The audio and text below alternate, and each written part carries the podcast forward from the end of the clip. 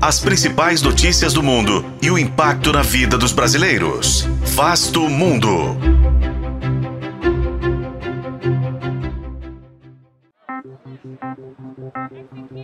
Pela primeira vez, mais pessoas consideram que a pena de morte é aplicada de forma injusta nos Estados Unidos.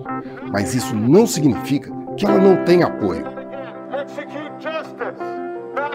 Afinal, o que os norte-americanos pensam da pena de morte?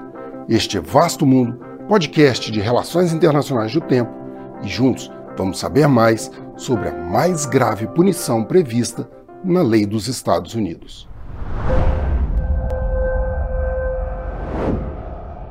50% dos norte-americanos consideram que a pena de morte tem sido aplicada injustamente nos Estados Unidos. 5 pontos percentuais a mais que em 2018, última vez que a questão foi apresentada na Annual Crime Survey, realizada pelo Instituto Gallup desde o ano 2000. Mais de 1.500 pessoas foram executadas desde que a Suprema Corte autorizou a volta da pena de morte nos Estados Unidos em 1976.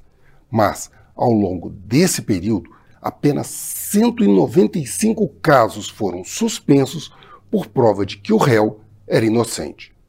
Somente neste ano, até o início de outubro, haviam sido 20 execuções no país, contra 18 execuções em todo o ano passado. A pena de morte é legal em 27 estados norte-americanos e adotada também pelo governo federal. Ela é aplicada para condenados por crimes capitais, como homicídio, traição, genocídio e assassinato ou sequestro de congressistas, juízes da Suprema Corte ou presidentes. Contudo, ela só pode ser decidida por um júri. O método mais usado é a injeção letal, com mais de 1.300 execuções seguida pela cadeira elétrica, que teve pouco mais de 150 execuções desde a década de 70. Atualmente, há cerca de 2 mil condenados no chamado Corredor da Morte. Do ponto de vista econômico, a pena de morte custa caro.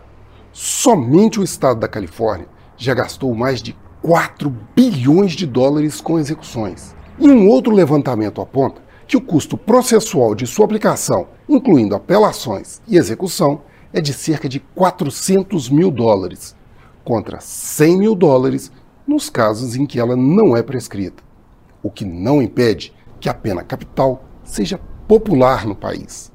Apesar de o apoio à sentença de morte ser o mais baixo em cinco décadas, ele ainda é majoritário com 53%.